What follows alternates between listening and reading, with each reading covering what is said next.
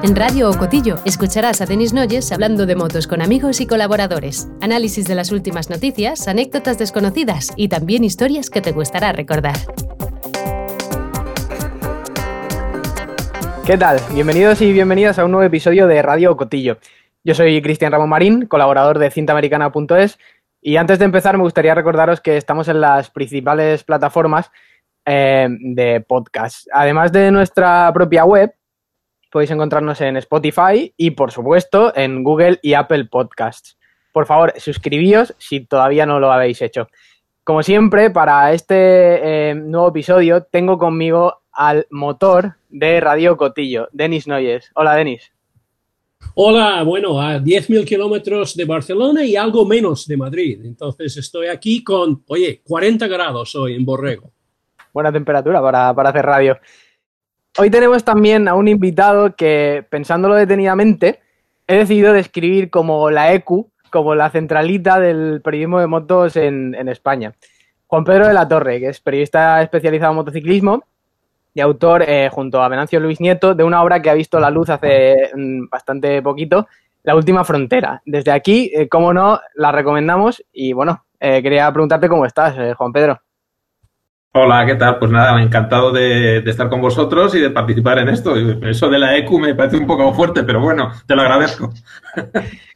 Por supuesto, además de la EQ, eh, para rematar nuestro Dream Team particular, quiero presentar a otra de, nuestras piezas habituales. Eh, aquí mm, me he decantado por la caja de cambios. Judith Florenza. ¿Qué tal, Judith? ¿Qué tal? Ya me daba miedo, ¿eh? Diciendo Denis el motor, Juan Pedro la ECU, digo, a ver qué va a decir. Me parece bien, me parece bien. Eres una persona muy activa y creo que la caja de cambios te, pega bastante, bastante bien. Hoy, hoy vamos a hablar mm, mm, no, de motor, no de eh, mm, cajas de cambios, pero sí de EQ. Vamos a hablar de lo que Denis ha calificado como el diablo de la caja negra. Vamos a hablar de cables, de ceros y de unos. Vamos a hablar, obviamente, de electrónica. Y para empezar, quería preguntarte, Denis, mm, ¿cómo surgió esto de, la electrónica? Porque parece que los periodos de crisis, como el que estamos viviendo ahora, son el caldo de cultivo perfecto para, para la innovación. No, nosotros lo que llamamos control de tracción era algo nuevo para los periodistas de la moto. No los periodistas que venían del automovilismo, pero nosotros que estuvimos en el mundo de la moto, escuchábamos los motores haciendo ruidos raros y pensaba que fallaban. La verdad es que eh, todo esto, ah, esta tecnología, como mucha tecnología, viene de crisis. Como ahora mismo se va a aprender muchísimo de los virus a través de todos los medios dedicados a lo del coronavirus, también las guerras abren la puerta a nuevas tecnologías. Los grandes aviones de bombardeo de la Segunda Guerra Mundial para aterrizar sobre, sobre pistas resbaladizas de arena y de agua, pues o salían de pista o reventaban los neumáticos frenando, porque el piloto frenaba como nosotros frenábamos nuestros coches antes del antibloqueo. Entonces, montando contravolantes en las ruedas, tenían manera ya de, detectar eh, el comienzo del bloqueo. Y entonces, por, método mecánico y hidráulico, podrían dosificar el frenado del avión. El piloto sentía el pie sobre el freno, igual que nosotros con el coche, pero notaba un tac, tac, tac, tac, tac, tac, tac, que, él mismo no lo podría hacer, pero la máquina sí. Bueno, esto de relacionar la velocidad, de, de poner sensores para saber la velocidad de la rueda, es lo que abrió puerta en los años 50 y antes en la competición de coche a simplemente medir la velocidad, bueno, digo simplemente, que no era nada simple, pero de medir la velocidad máxima de la rueda pasiva y la rueda mortiz, es decir, la trasera, y encontrar la manera, hasta utilizando el freno, para evitar ah, que se escapara el, neumático trasero, que derrapara mucho. Ah, y descubrieron por el camino que la tracción 100% no es ideal cuando una moto o un coche acelera mejor es cuando hay cierto slip, cuando está derrapando, digamos, no digamos, cuando está derrapando un 10%. Más de un 10% se le escapa de las manos del piloto eh, la rueda pierde agarre y en motos tendríamos aquellas famosas eh, caídas por el lado alto. Y si es menos de 10%, resulta que acelera menos porque el neumático necesita romper, romper tracción. Eh, bueno, hemos empezado hablando de la, de la tecnología de la Segunda Guerra Mundial, pero después, cuando pasamos de 500 a cuatro tiempos, de golpe empezaban a aparecer en los boxes gente rara, gente de, gente de otro mundo. Eh, tenían otro aspecto, eh, tenían las manos limpias, nunca les veía llevando neumáticos, iban vestidos de otra manera, parecían universitarios y hablaban de cosas increíbles. Es decir, no, no, no sabíamos hablar con ellos. Eran los técnicos de la electrónica. Nos acostumbramos. Había muchos pilotos de 500, todos los pilotos de 500 tuvieron que hacer el cambio, acostumbrarse. Quedan pocos de ellos en pista. Ahora, Valentino Rossi es mejor ejemplo pero muchos pilotos como Barros, como Checa, como Crivier, todos los pilotos de 500, tenían que aprender a hablar un nuevo idioma, o no hablar un nuevo idioma, sino comunicar con el, con el, con el técnico que podría convertir en palabras sus quejas. Te derrapa en esta curva, pero no te derrapa en otra.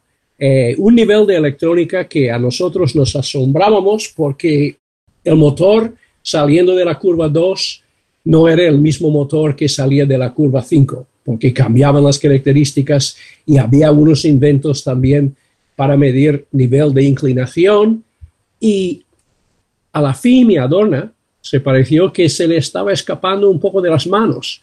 Hubo pilotos que se quejaban, ah, entre ellos Casey Stoner, que era un piloto que llegó directamente de dos y medio a, a MotoGP, y a, él le molestaba mucho que cuando él quería salir, cuando él quería abrir gas del todo, la moto no, no quiso acompañarle.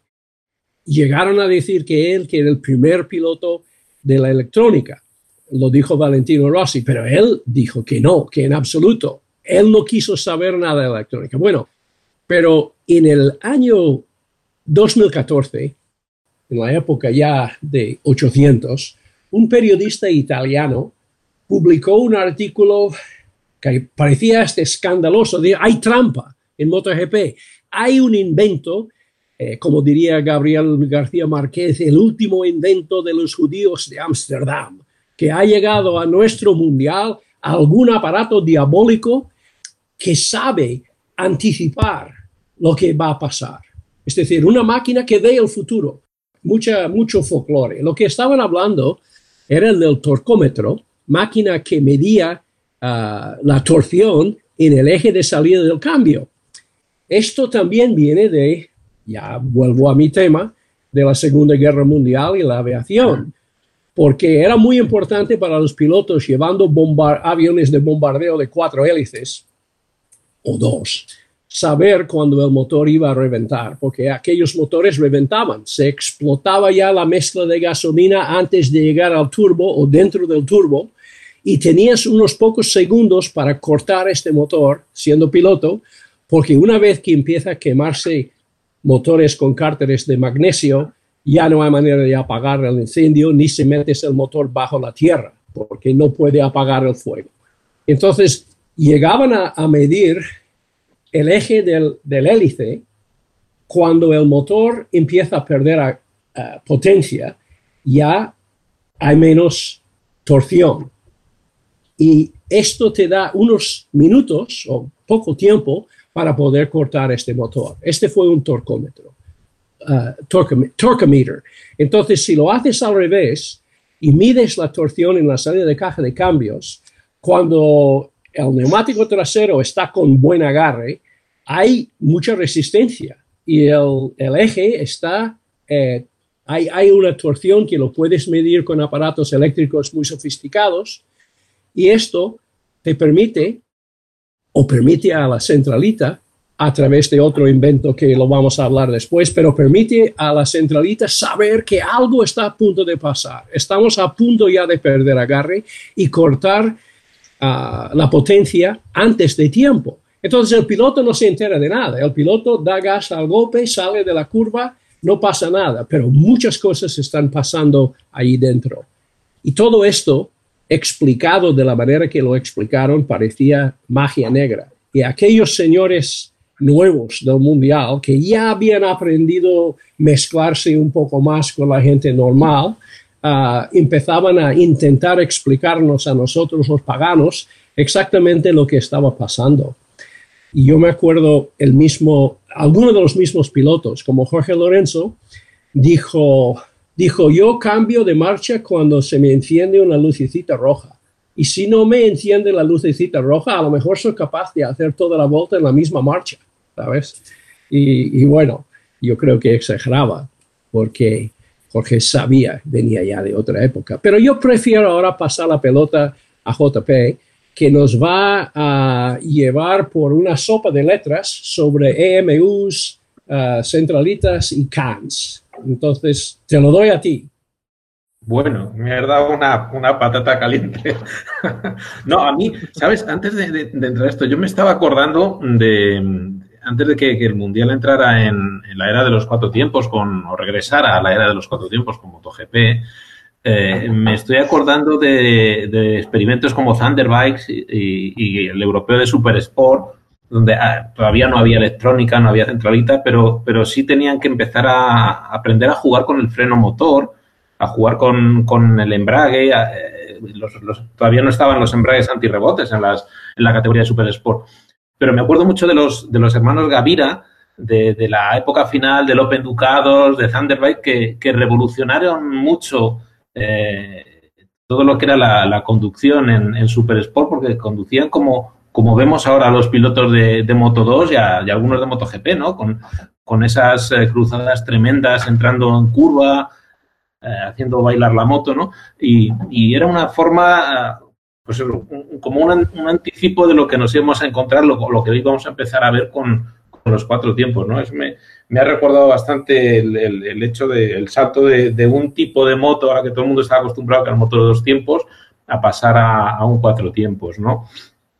Y bueno, lo que me decías del, del tema de, de, todas estas siglas que tenemos, que, que pues EQ, IMU, todo este tipo de historias, al final pues eh, son, son ¿por, ¿por, qué tenemos estos aparatos? ¿no? ¿Por qué tenemos una EQ? ¿Por qué tenemos un IMU? Pues eh, inicialmente lo, lo, tenemos porque, porque hay que eh, evitar que, que, se pierda el control del campeonato, ¿no? Dorna lo que quería era, era que, que, que no hubiera variables eh, descontroladas, eh, igual que, el, impusieron una goma única, también quisieron imponer una, una, un control sobre la electrónica para que todo el mundo tuviera las mismas oportunidades. ¿no? Entonces, eh, la, la, EQ, que es la centralita, la, unidad de electrónica de control, eh, pues lo que se encarga es de gestionar y de, y de, controlar todo eso que pasa en la moto, saber cuándo, cuándo tiene que eh, entrar en, acción control, todo ese tipo de, historias que gestionan y que saben y que saben poner a punto esos señores que, de los que hablaba Denis, que esos eh, universitarios que, aparecieron a, a principios del siglo en, los circuitos. Y, la combinación de estos elementos de, la ECU y de la IMU es lo que hace que, pues bueno, que las motos funcionen con, un, con un control. ¿no? Entonces, eh, tenemos claro que es una ECU, ¿no? que es la, la centralita de control, que, para evitar ese eh, un desfase entre los más potentes, los más poderosos, los que tienen más recursos y los que no lo tienen, pues impuso la centralita única en, en 2016, todos trabajando con el mismo con la misma electrónica. Y luego estaba la IMU, que, la IMU al final es un es un intermediario, ¿no? Es una, la, unidad de, de, medición de inercias, ¿no? Eh, eh, la IMU eh, al final se, se, daban cuenta de que, de que, lo que hacía la IMU era eh, interpretar un, la, la, las mediciones de la, de la EQ, de la centralita electrónica, eh, y puentearlos, por decirlo de alguna forma, ¿no? Y esa es la, la gran polémica del, del artículo que, que, comentabas, que había una determinada marca a la que acusaban de haber sido muy hábil en esa interpretación, haber, haber desarrollado una IMU que puenteaba eh, su EQ y, que ejercía las funciones de una centralita sin control. Entonces, eh, igual que estaba, se, hablaba de esa marca, había otra marca que decía que lo sabía. aquí al final todo el mundo sabe lo que está haciendo el contrario, pero el problema es que no es saberlo, sino no poder demostrar que lo sabes y que está trampeando o se está saltando la, norma, ¿no? Y por eso, pues bueno, al final, eh, eh, finalmente el año pasado, pues se terminó, se terminó también equilibrando la balanza, imponiendo una IMU común a todos y, eh, igualando el, rasero para, todo el mundo, ¿no?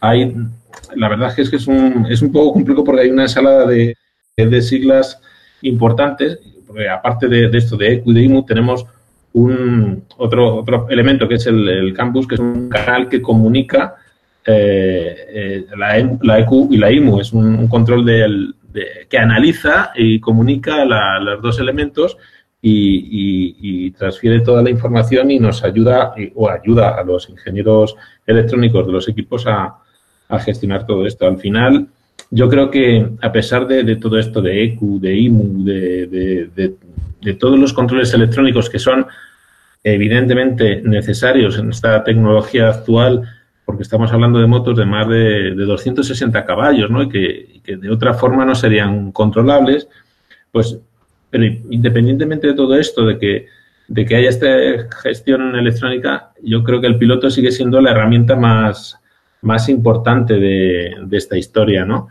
Eh, porque, mira, recuerdo que hace, hace unos días, no sé cómo salió el tema, eh, hablando de, de, las MotoGP, de las diferentes etapas, le, pregunté a Ramón Forcada por Twitter, que de él que ha sido técnico en las tres generaciones de MotoGP, en la 990, en la 800 y en la 1000, que para él cuál era su preferida, cuál, con cuál se había sentido más a gusto. Y él me dijo que, que indudablemente la 990, porque era la que era en tiempos de más libertad, me dijo textualmente, ¿no? que permitía al ingeniero de pista eh, todavía trabajar sobre la moto sin, sin las limitaciones que te marcan los nuevos elementos. ¿no? Entonces, em, la verdad es que eh, tener, tener este, este control mm, de, a través de estos sistemas pues es, es necesario por, por, lo que te comentaba, que, que con tanta potencia eh, la moto no, no, no, podría ser prácticamente controlable. Yo recuerdo cuando Aprilia hizo la, la, la tricilíndrica de MotoGP, que fue basada en un motor Cosworth, un trabajo de Cosworth, que viene del automovilismo, y que tenían otro tipo de interpretaciones sobre las, los datos que recibían, y aquel, aquella moto no iba, no se podía aplicar el, el, potencial de esa moto porque tenían otros criterios, ¿no? Entonces, eh, pues bueno, yo creo que actualmente, aunque, aunque las motos siguen siendo, siguen siendo complicadillas de, llevar, es mejor esa situación así que no de, no seguir con un reglamento abierto expuesto a cualquier cosa. Yo creo que hay, hay que comentar un par de cosas. Eh, primero, que hay una cuestión de contención de costes, que, yo creo que es una de las grandes eh, preocupaciones de Dorna, pues claro, si las fábricas mm, quisieran invertir dinero ilimitado, podrían implantar cosas tan sencillas y a la, vez tan complicadas como, por ejemplo, la localización de la moto por GPS dentro de los circuitos. Pero claro, eso sería muy complicado y sobre todo muy costoso. Claro, eh, en este sentido, lo que comentabas de la, de la IMU, claro, al final es un dispositivo que tiene un, digamos, que mide dos ejes y, que puede medir, por ejemplo, la inclinación de la moto. Entonces, claro, simplemente sabiendo la inclinación de la moto, pueden saber en qué punto del circuito está. Entonces estaban haciendo, eh, recibiendo información con la IMU que realmente normalmente se, obtenía a través de los sensores de la ECU. Entonces, claro, habían detectado que mm, habían hecho un proceso muy complejo para reducir costes y realmente estaban generando esos costes a través de otro dispositivo, con lo cual no, tenía mm, mucho sentido para, lo que Dorna proponía. Y luego, por otro lado, está también eh, la limitación técnica, como dices, de, la potencia de, las, motos. 240 eh, mm, caballos aplicados directamente al asfalto con un neumático eh, es inviable. Y luego, además, hay que tener en cuenta incluso factores como que el diseño del chasis influye y corregidme si, me equivoco, en, en el comportamiento de la moto, independientemente de lo sofisticado que sea tu, sistema electrónico. Si un chasis de una moto tiene una inclinación que hace que la rueda delantera se levante al primer golpe de gas, da igual que tengas el sistema más sofisticado, que al final se te complica, se te complica todo. Y en este sentido, claro, estaba pensando en lo que comentabas de que el piloto sigue siendo muy importante y, he estado haciendo un repaso bibliográfico y mm, en 2016 entrevisté a eh, Eugene Laverty y me dijo que para él el piloto contaba el 75% del, de lo que es el conjunto motopiloto eh, en la actualidad. otra de esas eh, perlas que he encontrado por ahí es una entrevista a Bradley Smith que, habló con Matt Oxley y David Emmett, dos periodistas anglosajones.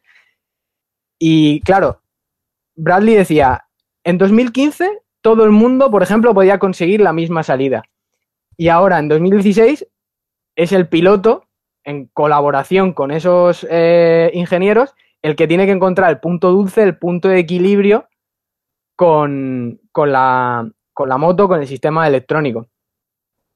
Luego, Ramón eh, Forcada, como decías, confirmaba al mismo tiempo eh, que, que, esto que la importancia del piloto sigue siendo clave. Decía en una entrevista con Motor News mm, textualmente que la moto mm, no se mueve sola, que la tiene que mover un, piloto. Y claro, mm, no podemos llegar tampoco a cuestiones como las de la Fórmula 1 en las que hay 30 eh, o 40 controles, que decía Jorge Lorenzo hace poco cuando probó el, monoplaza de, Petronas. Claro, hay una cuestión de mantener la competitividad y el, espectáculo. Claro, si no, probablemente eh, no sé cómo lo ves, Denis, ganaría siempre Honda, ¿no? Seguramente. Sí, yo algunas veces he pensado que tal vez Dorna lo que debe hacer es, es buscar un técnico de la NASCAR en Estados Unidos para escribir el reglamento, porque en NASCAR no te dicen lo que no puedes hacer, te dicen lo que puedes hacer y todo lo demás está prohibido. Y además tienen una ley en NASCAR que se llama la cláusula Dios, que dice que eh, Jimmy France puede decidir en cualquier momento eh, que lo que estás haciendo, aunque antes era legal, para la semana que viene no lo es. Pues Donna no ha recurrido a ningún, a ningún sureño de NASCAR para hacer sus reglamentos, pero sí a un ex técnico ah, directivo de Ducati, uh, Corrado Cecchinelli, que es el hombre que interpreta para Dorna y que habla con los japoneses y con los electrónicos en el idioma que conocen y además explicaba el por qué tenían que intervenir el año pasado para controlar no solamente la, uh, controlar todos los elementos. Uh, él habla de la, de la IMU, que es la, en, en inglés, es uh, Inertia Measurement Unit, que es el elemento que explicaba JP. La IMU es una caja llena de sensores, no es solo un sensor, sino una caja llena de sensores que aplica la matemática, cálculos que, eh, que permiten existir la posibilidad de hacer trampas con ella.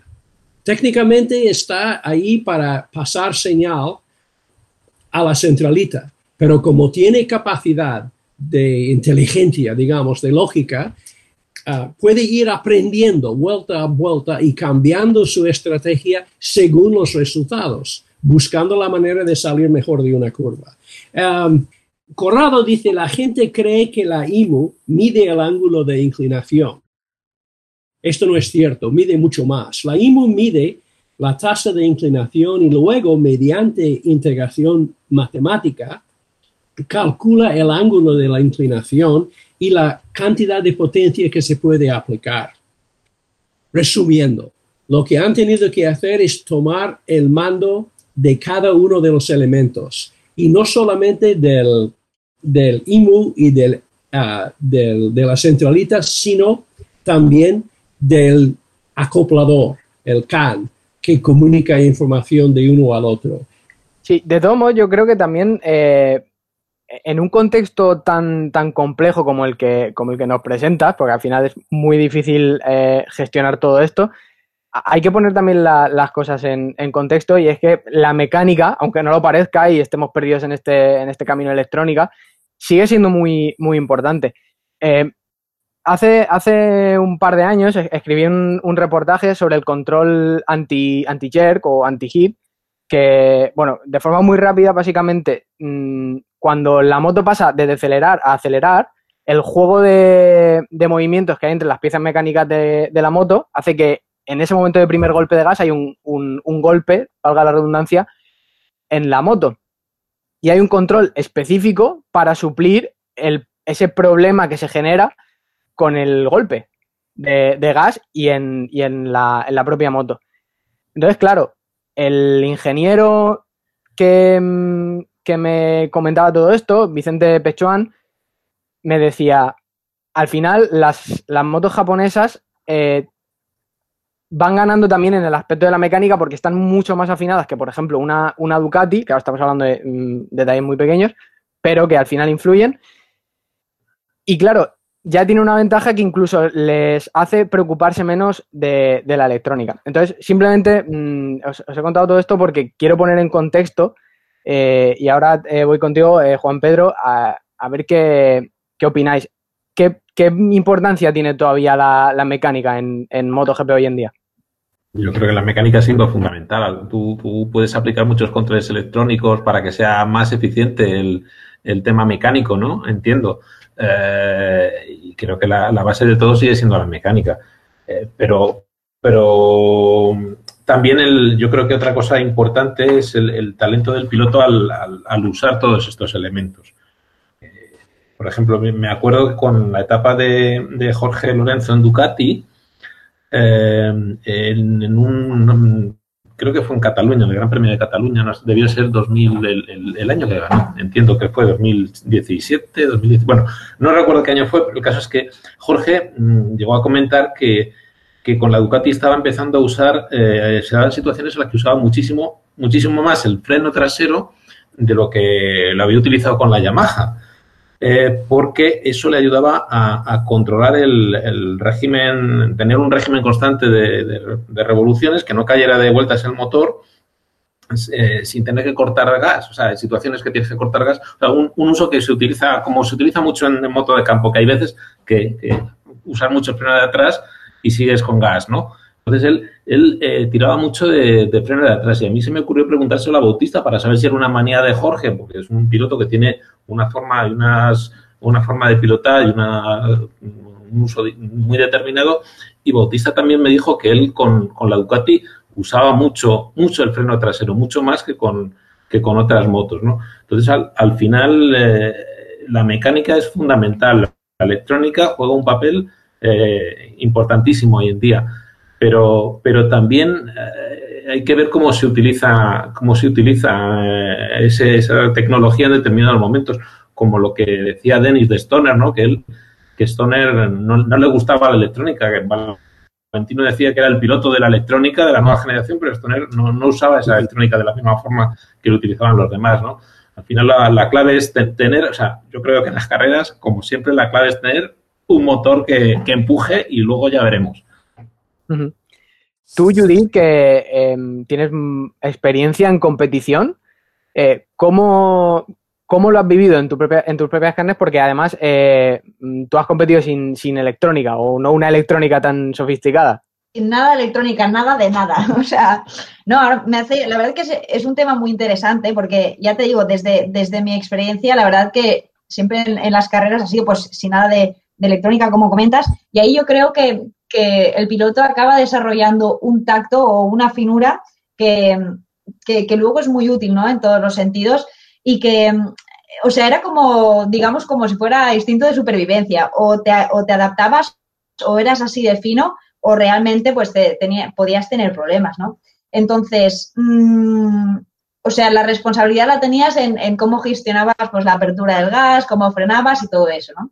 Entonces, yo también le tengo que sumar el hecho de que en, mi época eran, eran dos tiempos, entonces estamos hablando de motos con un comportamiento pues, más radical, eh, más bruscas, bastante más críticas, y entonces em, es eso, acababas siendo eh, sí o sí súper fino. Entonces, cuando, cuando hablamos de todas estas ayudas, siempre pienso, ostras, a mí me hubiese gustado seguramente tener algo, algo de eso, pero realmente te, te ayudaba a espabilar. Yo creo que el, la combinación entre ausencia de electrónica y, los dos tiempos hizo que muchos pilotos de los que vemos, por ejemplo, hoy en día, como podía ser el caso de Márquez, ahora le das una 502 tiempos de la, de la época y la sabría llevar, porque ellos se han criado en, esa escuela, ¿no? Ellos han, adquirido ese, ese tacto, como en el caso de Stoner, por ejemplo. Entonces yo creo que, esa base es muy buena para después eh, aplicarla. Y, bueno, había momentos, sobre todo, por ejemplo, se ponía a llover. Eh, ¿Qué pasa? Que no tienes ningún mapa que te pueda, que te pueda cambiar un poco pues esa entrega de potencia o que te la haga más dulce. Entonces tú tenías que adaptarte a esa situación. Y una cosa es que, te esté diluviando todo el fin de semana y otra cosa es que vayan cambiando las condiciones. O sea, tienes que ser un poco como, como un ninja. Y entonces, bueno, ahí tienes que hacer un cambio de chip súper grande y decir, oye, está lloviendo, ¿qué hago? Pues el paso por curva eh, va a ser totalmente distinto. Mi estilo de pilotaje también. Voy a abrir más suave, voy a tirar mucho más del freno de freno trasero y el de delante solo cuando estoy recta, pero, pero no, no inclinando porque me puedo ir al suelo. Entonces, bueno, con eso vas aprendiendo. O, por ejemplo, el caso de la salida, que para mí siempre ha sido como una de las partes más críticas o complicadas de, de una carrera. Puedes hacer mil ensayos de salida, ya sean entrenamientos o sales a pista, te pones en el semáforo de acceso de pit lane, haces un ensayo y dices, bueno, me ha salido bien. Haces otro en la zona de turno habilitada para, ello, dices, bueno, más o menos me sale bien, ¿no? Es como que ya le, he escogido eh, la apertura del gas con la manera de patinar el embrague. ¿Qué pasa? Llegas ahí y hay un, exceso de nervios. Eh, el Marshall que se aparta como muy lento y dices, vete ya, por favor. Eh, el típico piloto que tarda en llegar porque le gusta llegar el último para tener los neumáticos más calientes. Bueno, y, todas las revoluciones de todos los motores, tal, es que es prácticamente imposible percibir el tuyo. O sea, incluso a nivel de vibraciones, es muy complicado. Y luego el semáforo, que, que tú te ponías a ver cuánto duraba en las otras categorías, decías 3, 2, 1, se ha apagado, vale. Lo decías cuando te tocaba y no coincidía. Entonces, bueno, aquel momento era muy complicado. Yo lo, recuerdo muy, hostia, como el, el, momento más chungo seguramente. Y luego es eso, eh, cuando hacías los ensayos, pues lo podías hacer más o menos decente. Yo recuerdo que me salían más o menos bien. Salir muy bien es complicado. Salir muy mal es fácil. Salir decente está Pero en el momento de la carrera la solía liar. Mm, mm, o sea, por una serie, por el tema nervios, porque no lo escuchaba y porque patinabas el embrague, si, si te pasabas patinando, perdías un montón de velocidad en esos primeros metros. Como lo soltases un poco rápido, con los dos tiempos, y hasta que cogía ya te habían pasado todos. Y luego veías el típico que te pasaba por el lado que se le había levantado la rueda. O sea, era un caos. Era un caos. Y aquello era muy difícil. O sea, a mí me hubiese gustado tener algún tipo de ayuda de esta, sobre todo en, momentos de lluvia, momentos de, la salida, por ejemplo. Quienes no tienen esas ayudas y encima tienen handicaps como la falta de freno delantero son, Denis, los pilotos de, flat track. Eh, eso es otro mundo, ¿verdad? Sí, yo me, yo lo que me acuerdo cuando estaba con Kenny en Estados Unidos eh, siguiendo el campeonato de 600, también corriendo en circuitos donde había las bicilíndricas, muchas veces de noche, sobre todo en las millas, veían el disco trasero casi en llamas, parecía en llamas, parecía que llevaba una luz ahí detrás. Este fue eh, control de tracción, que los pilotos con las Harley y también con las 600 y con las motos más pequeñas para evitar un exceso de, derapaje, pues frenaban, ah, frenaban mientras salían de la curva, controlándolo de, esta manera. Ah, y esto fue, pues, en lo más primitivo, en lo más primitivo control de, control de tracción. Y yo rápidamente diría que eh, lo, que, lo que yo he notado, ah, hablando con los jóvenes pilotos, todos son jóvenes ya para mí, Ah, nadie habla de RPM. Es decir, antes te decían, yo llegaba a esta curva a 10, no, a 16, no, a 9500, a 10.000 RPM y tuve que hacer el cambio, el short shift. Ahora el piloto cambia con la lucecita ah, que le dice cuando tiene que cambiar de marcha. Y me acuerdo una vez, dos cosas. Carlos Morante estaba hablando conmigo de un piloto que tiene en el CEV que al fallar la, la lucecita, el piloto hizo toda la vuelta en la misma marcha. ¿Sabes? Y, y, y, ¿por qué no has cambiado? Y dice, porque, porque la luz no, no me ha dicho que cambie. Pues este, este es un extremo, ¿sabes? Pero Nicky Hayden me estaba diciendo una vez que su moto se perdió en pista. Este es lo que dijo a los técnicos. Dice, mi moto no sabe dónde está, no sabe si está en Imola o si está en Laguna Seca. Pues exageraba, pero la moto había perdido ya la orientación porque, al, como, como ha dicho JP antes, como ha prohibido el uso de la GPS directa, eh, lo que la moto, lo que la electrónica hacía era orientarse a base de los cables de los parciales que te permite Adorna, por ejemplo, darte toda la información que tanto nos gusta a los periodistas de que ha recuperado en el tercer parcial y ha perdido en el cuatro, ¿sabes? Entonces, Nicky lo que hizo en una ocasión, bueno, esto lo hizo muchos pilotos, pero Ducati no lo tenía solucionado. Entró boxes y al entrar boxes no, no pasó el parcial de meta. Entonces la moto no sabía si estaba, dónde estaba. Pensaba, a lo mejor estamos todavía en recta. Y cuando salió, estaba a una curva retrasada. Entonces, cuando Nicky quiso la potencia que corresponde a un ángulo de segunda marcha, la moto le daba toda la potencia de final de recta en Australia. A ver si por poco salió por orejas. Entonces, ah, claro, el piloto sigue siendo el elemento más importante, pero mucho de su trabajo ha pasado abajo a la electrónica. Claro, e, e, esa, ese riesgo ¿no? de que la moto incluso se pierda, como, como tú has dicho, ha hecho que cambien hasta mm, el tipo de caídas más habitual en, la categoría reina. Juan Pedro, es una tendencia que se ha visto, sobre todo también incluso con el cambio de neumáticos de Bridgestone a, a Michelin, pero que bueno, que la, electrónica también tiene una gran influencia en esto. Sí, sí, la verdad es que sí. Hombre, eh, los, los eh, aunque seguimos viendo de cuando en cuando high side y, salidas por orejas importantes, pero evidentemente la, electrónica ha sido una gran ayuda para los pilotos, ¿no? Yo solo pienso en la época de 500, lo, lo maltratadas que fue la generación de hora de 500 y sobre todo tenemos casos, pues, eh, por ejemplo, Wenger era un piloto especialmente maltratado, ¿no? Durante muchos años por, por las caídas que tuvo, ¿no? Eh, entonces, la, electrónica vino a, solucionar en parte o a mejorar en parte la situación por la que pasaban los pilotos. Lo que pasa que, aún así, vemos que en, ocasiones eh, no es una garantía, ¿no? El, control de tracción, porque, porque también vemos esos, esos high side, ¿no? lo que pasa que, que bueno, tienen eh, les ayudan a, superar ciertas situaciones, a, controlar estas motos, lo que decía antes, ¿no? que, tienen una potencia tan, tan eh, grandísima. Si os paráis a pensar, las 500 más potentes de la época llegaron a casi 200 caballos, después la, la época final de Honda, eh, que en el 2000 hicieron un motor muy potente, que estaba fuera de control, que a, al Escribille, por ejemplo, le dio muchísimos problemas. Eh, las motos de MotoGP ahora tienen 260 caballos. Eh, se hace impensable gestionar eh, esa moto sin, un control electrónico y unas, unas asistencias que, que, te permitan controlar la situación. Entonces, afortunadamente, la electrónica en este sentido es buena porque Primero porque eh, es una salvaguarda para los pilotos, pero al mismo tiempo vemos que, ha ayudado a ver una competición mucho más equilibrada, ¿no?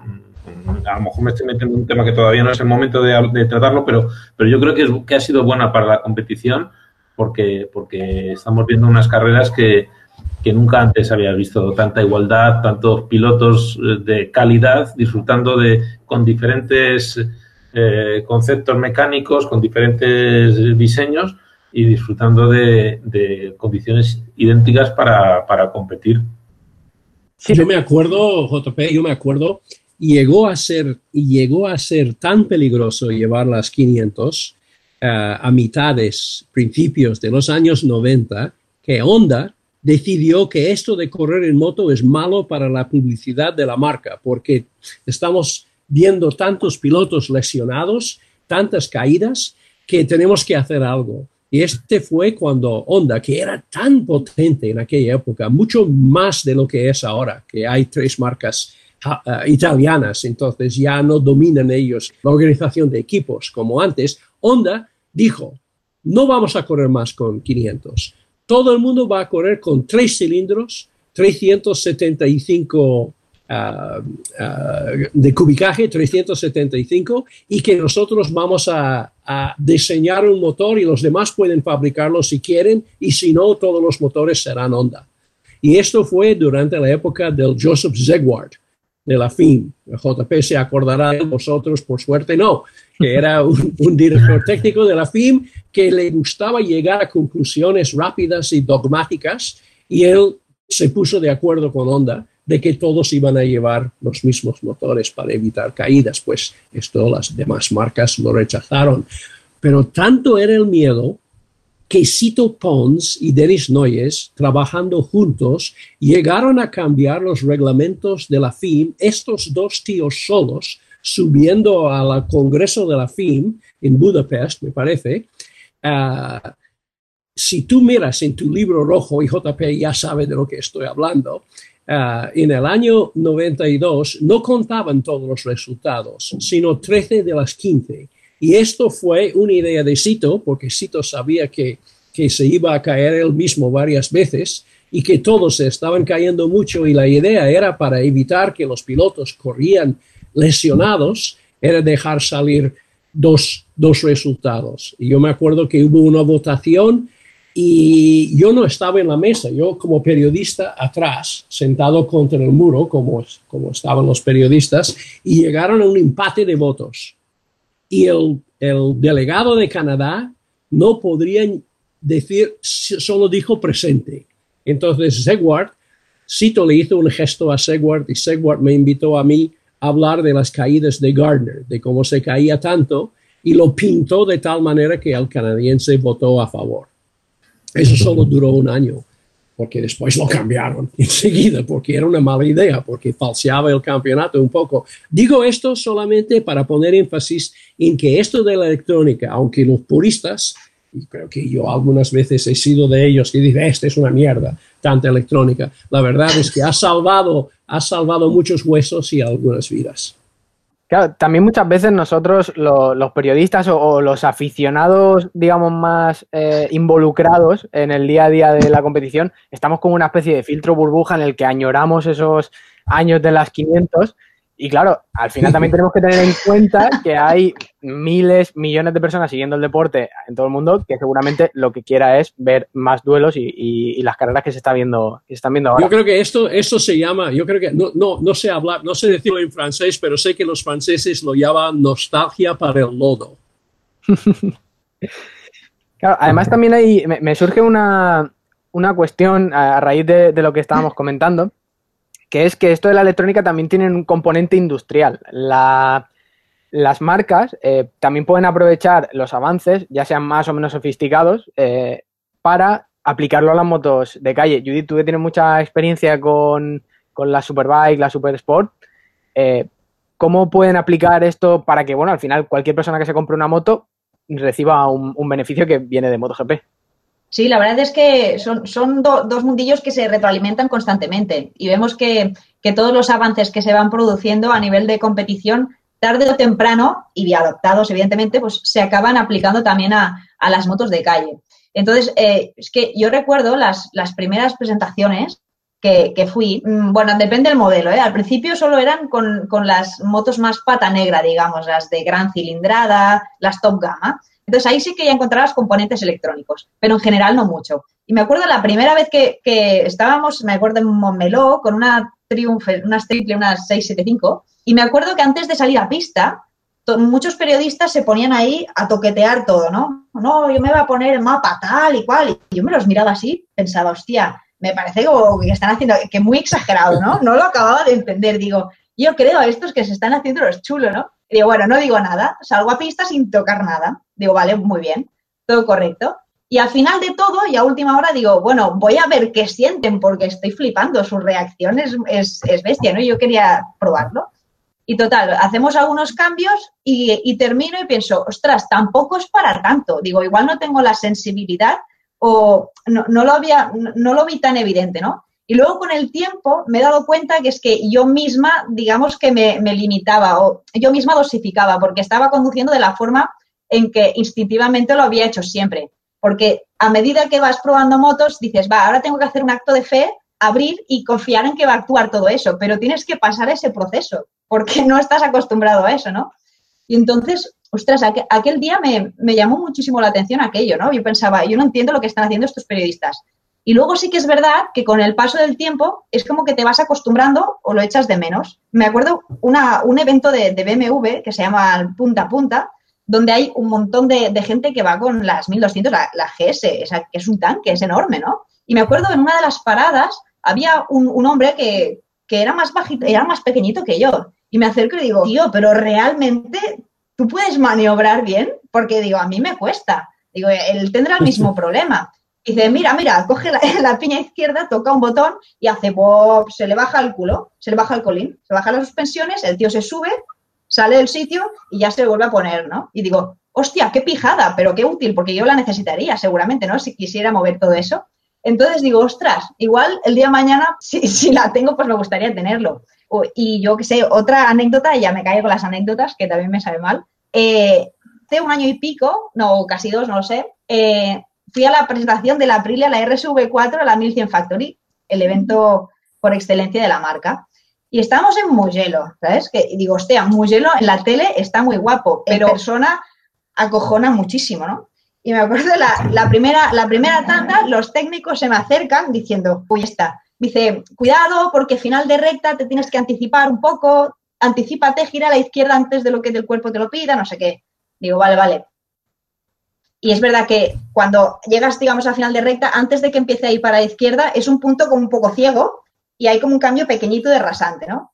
Y, cuando termina la primera tanda, digo, tío, cárgamela todo lo que puedas de delante, porque en el momento del cambio de rasante noté como la rueda, no, la, la, delantera no estaba del todo pegada al suelo, como que hubo un pequeño despegue, que seguramente era un dedo, o sea, o un dedo o como mucho dos, pero a mí me pareció que iba a salir volando, ¿no? Y entonces ahí pensé, joder, yo siempre que he renegado de la, de la electrónica y ahora le estoy pidiendo a este tío, por favor, ponme todo lo que puedas que, que voy a salir despegado. Y entonces con eso me di cuenta que, que al final es bueno, todas esas ayudas son buenas, ¿no? Y que evidentemente pues juegan en pro de la seguridad y que hoy en día con las cifras que se barajan, estamos hablando de motos, como comentabais, 260 caballos, es, que es una locura. O sea, la relación peso-potencia es una barbaridad. Es que ahora mismo sería imposible llevarlas, ¿no? Si no tuvieses todas estas ayudas. Y en, a nivel de calle, pues algo parecido. Ahora mismo, para, puedes comprarte una BMW, una S1000RR, y me la puedo comprar yo, se la puede comprar mi vecino, se la puede comprar mi padre, y puede disfrutar de una moto pata negra y puede llevarla. Y, y no necesita ser expiloto ni nada, ¿no? Y esto, pues, ha ayudado a una cierta democratización, porque ahora, digamos que puede llevarla a todo el mundo, ¿no? No, no deja a nadie fuera, en ese sentido y también evidentemente por, por, el tema de la seguridad. O sea, ahora mismo llueve y automáticamente ya sin querer pones el mapa de aunque no lo necesites, pero haces rey, dices, bueno, por si acaso se me va la olla, mejor estoy como un poco más protegido. Y bueno, y, y eso, creo que ha sido realmente un, un, beneficio importante, aunque coincido con vosotros que al principio me lo miraba como estamos perdiendo la esencia, pero no, está muy bien y es necesario. Sí, esos, esos beneficios a nivel de seguridad, a nivel de ayudas para que sea más fácil conducir, parecen bastante obvios, pero yo quiero poneros en un compromiso. Quiero preguntaros eh, si realmente, a nivel de competición, la electrónica nos está ayudando a ver mejores carreras. Denis, empiezo por ti. Hombre, yo siguiendo un, un poco lo que ha dicho Judith, la verdad es la primera vez que me di cuenta de verdad que una moto no oficial, una carrera excluyente de superbikes, por ejemplo, es mucho más difícil de llevar y el trabajo de un piloto que no sea oficial es mucho más difícil de lo que es el trabajo de un piloto oficial. Yo me acuerdo que fuimos uh, Kenny y yo, Diana, una vez uh, a probar que Kenny iba a probar las motos de Superbike y las Kawasaki y probó la, la moto de David Salom y David era el mejor piloto particular de aquel año y yo me acuerdo que Kenny, Kenny, cuando bajó de la moto tenía los ojos grandes y dijo, esto sí, en agua, en agua es dificilillo, ¿eh? es, es, es, es difícil. Y llegó a probar la moto de Tom Sykes iba mucho más deprisa y bajó de la, moto, diciendo que hay una diferencia muy, muy, muy grande. Y el pobre David estaba sufriendo toda la temporada y el Sykes, que había ganado este puesto como piloto oficial, no le quito mérito, Pero la verdad es que la diferencia era tanto, tanto que lo que ha dicho Judith, yo, yo no llegué a vivir la época de probar motos con mapping. El mapping es algo que tenías ya en la mochila y tenías que parar en la gasolinera para sacarlo, para ver dónde está la salida, la salida para Toledo. Pero que la, electrónica, aunque es de moda, y ha sido, yo he sido culpable, más culpable que muchos, de decir que este es una mierda, que la moto hay que llevarlo con el puño.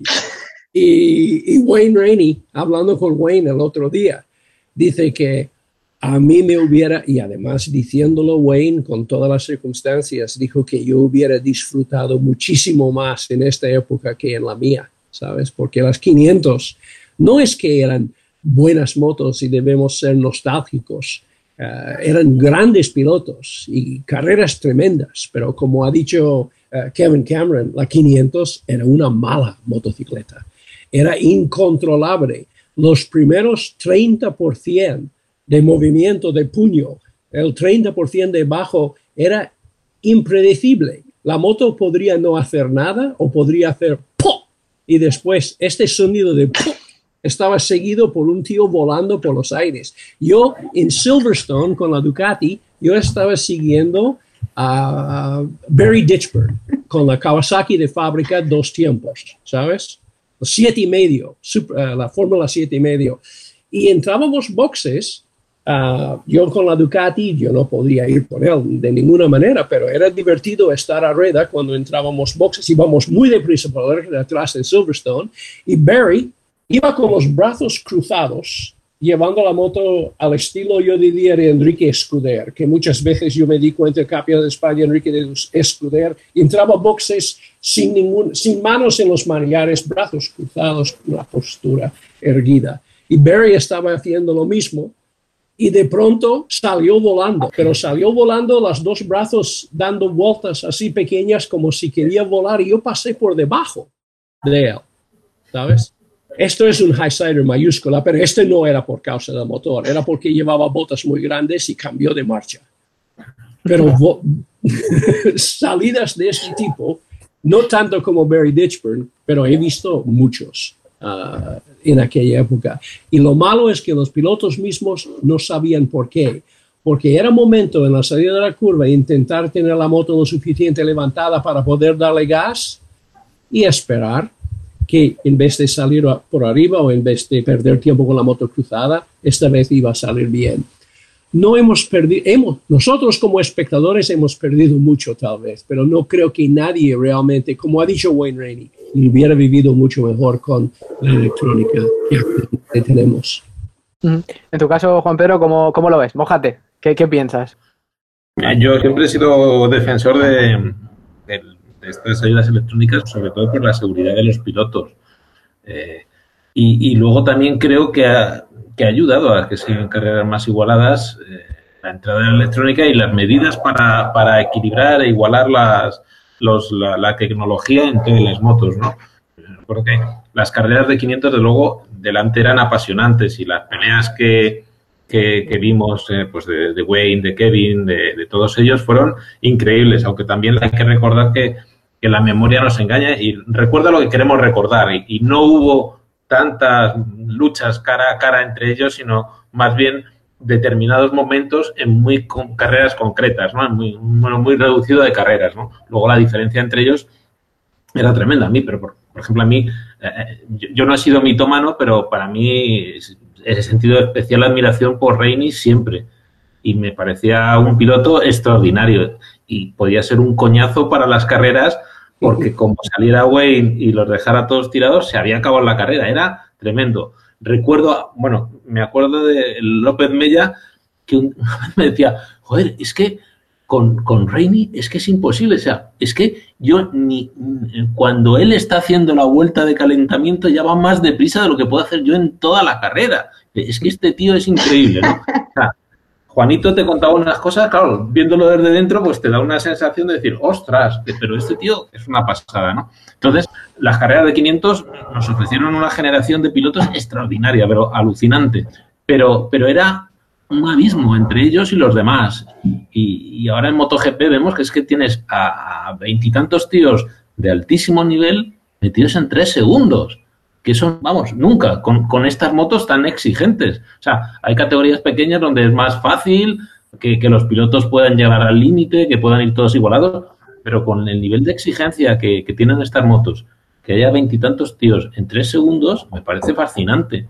Y aún así seguimos viendo, a pesar de la electrónica, seguimos viendo a gente que cruza la moto, que derrapa, que, que se mueve. O sea, sigue siendo un, un espectáculo plástico alucinante. O sea, afortunadamente, bueno, estamos disfrutando de, pues eso, de la, tecnología al servicio de, del deporte y del espectáculo. Y yo, la verdad, que disfruto tanto MotoGP como disfrutaba en su momento con las 500. Claro, carreras como, bueno, se me viene a la mente así en un primer momento, Asen 2018, esa, no sé cuantísimos adelantamientos. Eh, luego, hay que tener en cuenta también que, como eh, decíamos al principio, por, por hilar un poco, eh, al final estamos en un momento de crisis en el que probablemente las marcas mmm, después de esto empiecen a, sufrir igual una caída en las, en las ventas. Ojalá no sea así, pero todo, todo parece apuntar hacia ello. Entonces, es probable que haya cambios eh, para reducir mm, todavía más esos costes. ¿Cómo veis la electrónica del futuro? Empiezo por ti, Judith. Bueno, a ver, yo creo que como se ha venido haciendo estos últimos años, se puede intentar frenar un poco o regular de alguna manera, pues a golpe de reglamento. Pero ¿qué pasa? Que hay esas mentes pensantes que, que, que no paran en todo el día. Tú dile a Gigi Daliña que deje de darle vueltas a la cabeza. Es que es imposible. O sea, ellos dentro de, los márgenes que tienen a nivel de, reglamento, pues siempre intentarán sacar todo el partido posible. Y, digo la línea porque eh, es el, experto en cojo el reglamento, me lo miro, hostia, igual esta coma la puedo interpretar diferente y puedo, puedo, hacer, eh, puedo hacer esta cosa. Ahora veo aquí, hombre, aquí le puedo sacar punta porque este tío es experto, ¿no? Entonces, como él, todos. Entonces, bueno, se puede, es eso, eh, con el reglamento se puede ir un poco mmm, dosificando esa evolución, pero creo que, que, siempre va a estar, ¿no? Al fin y al cabo. Eh, también es, es, lo que comentáis ahora, es absolutamente necesario. O sea, todas las motos de MotoGP ahora un, retroceso no puede haber, pero por un tema de seguridad. O sea, una MotoGP es un potro loco. Es como el toro este de la feria, el toro mecánico, ¿no?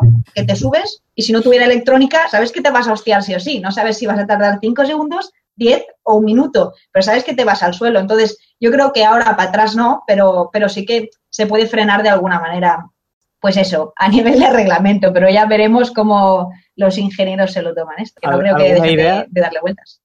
¿Alguna idea, Denis? No, yo, yo creo que yo creo que lo que pasa es que esta tecnología, el coste es lo de menos para las marcas, uh, en algunos sentidos, porque es un nivel de tecnología que ya existe. Estos aparatos electrónicos que valen tanto dinero, en teoría, Kevin Cameron me dice que que esto lo puede comprar en Amazon y no te cuesten tanto dinero. Algunos de ellos hay que modificarlos. Lo que pasa, no hay vuelta atrás en esto, salvo en el campeonato británico, donde han decidido pues uh, escuchar a puristas, que no hay país mejor para escuchar a puristas que Gran Bretaña, y tienen la BSB donde corren con una electrónica absolutamente mínima y sale un piloto de ahí como Leon Haslam, campeón de Gran Bretaña y cuando sube en la Kawasaki, todos les son líos por todos lados. Hay tarántulas y hay víboras eh, dentro de, del mapping y le ha costado media temporada acostumbrarse ya a, a lo que pues eh, todos los demás pilotos ya toman como, como normal. Yo diría que, que el genio ha salido de la botella y una vez que ha salido no hay manera de meterle dentro otra vez, pero que la electrónica a por sí, uh, aunque Donna intenta controlarla por todos lados, el diablo está ahí dentro de la centralita buscando una manera de salir, lo va a encontrar y Donna tendrá que siempre estar dando golpes en la cabeza de, del diablo para meterle otra vez para adentro, para que nadie saca una ventaja tremenda. Y este fue, este es lo que pasa en NASCAR. Por eso digo, en NASCAR tienen la ley Dios, que es lo que tal vez hacía tendría que hacer la ley Carmelo, que podría en cualquier momento tomar la decisión de decir, eso sí que es legal ayer, pero ya no lo es. Y no diga que no le gustaría, pero tiene que convivir con las realidades de las fábricas. ¿Cómo lo ves en, en tu caso, Juan Pedro? Sí, yo, yo estoy con, con, con, Judith también, que seguro que, que aparecerá, y ha puesto el, ejemplo de Gigi porque es verdad, ¿no? Eh, Gigi ha dado una vuelta al reglamento, igual que le ha dado una vuelta al reglamento en, muchos temas, en aerodinámica y en más cosas, el control de salida con el hundimiento de la suspensión trasera, las, todos los inventos que se saca de la chistera Ducati, pues ese es el talento de los ingenieros que aunque les pongan un, les, les marquen el camino, les pinten las líneas a los lados para que no se salgan del camino con, con las, eh, los sistemas electrónicos de control, saben que de alguna forma pueden, pueden encontrar un resquicio por donde seguir evolucionando. Yo entiendo que, que el futuro será mantener estos sistemas bajo control por cuestión de costes, por cuestión de, de igualar la, la, competición, pero el, el, talento del ser humano seguro que es capaz de, de reinventar cualquier cosa. O sea que eh, afortunadamente la, y, yo creo que lo bueno de la, electrónica es que eh, nos vamos a beneficiar todos, ¿no? Porque eh, cual, hay motos ya muy básicas, muy normales, no hace falta un super aparato deportivo que ya incorporan una electrónica y que para gente con un nivel de conducción muy básico como el mío, eh, me veo capaz de, de, subirme casi en cualquier moto. Claro. ¿Y querías añadir sí. algo? Sí, bueno, es que justo lo que comentas ahora, Juan Pedro, es que estoy de acuerdo. Ahora mismo te puedes encontrar motos relativamente modestas o de baja cilindrada con una carga electrónica increíble. O sea, una KTM 125 Duke, la Duke ya tiene tienen mapas de, de, de, potencia, igual que la, la 390, ¿no? Y dices, ostras, ¿cómo puede ser en motos de cilindrada tan pequeña? Pero claro, digamos que ellos ya aprovechan esa, ese estudio, esa investigación y toda esa evolución que han hecho y ya la aplican al resto de modelos. Entonces, ves cosas como, como este caso de, la pequeña cilindrada, o yo me he encontrado motos en algunas presentaciones que tienen eh, el lap timer, el, el cronómetro, digamos, o indicadores que te dicen el grado de inclinación, tanto eh, la media de todo el rato como el que tienes en ese momento. Digo, pero a una persona que está circulando por la calle, no creo que le haga falta el lap timer, ¿no? O sea, creo que, que igual incluso está aplicando de forma excesiva. Y por último, eh, me ha hecho gracia también el comentario de, de Leon. Tienes razón, yo creo que, que, se ha llegado a un punto de sofisticación muy bestia. Y que ahora mismo, si te dicen, puedes probar una moto 3, yo feliz de la vida. Una moto 2, feliz de la vida, más o menos. Una MotoGP yo creo que no sería capaz, porque primero tienes que entender, te tienen que hacer un briefing de 16 mil millones de días explicándote todo lo que tiene y después saberlo utilizar. O sea, eh, yo, yo, creo que se ha llegado a un punto tan complicado que, que, en algunos casos, como el que comentas de Leon Haslam y seguramente pues muchos pilotos del, del, British se lo pueden encontrar, que es una ayuda, evidentemente, cuando les sabes sacar todo el partido, pero puede ser un problema también.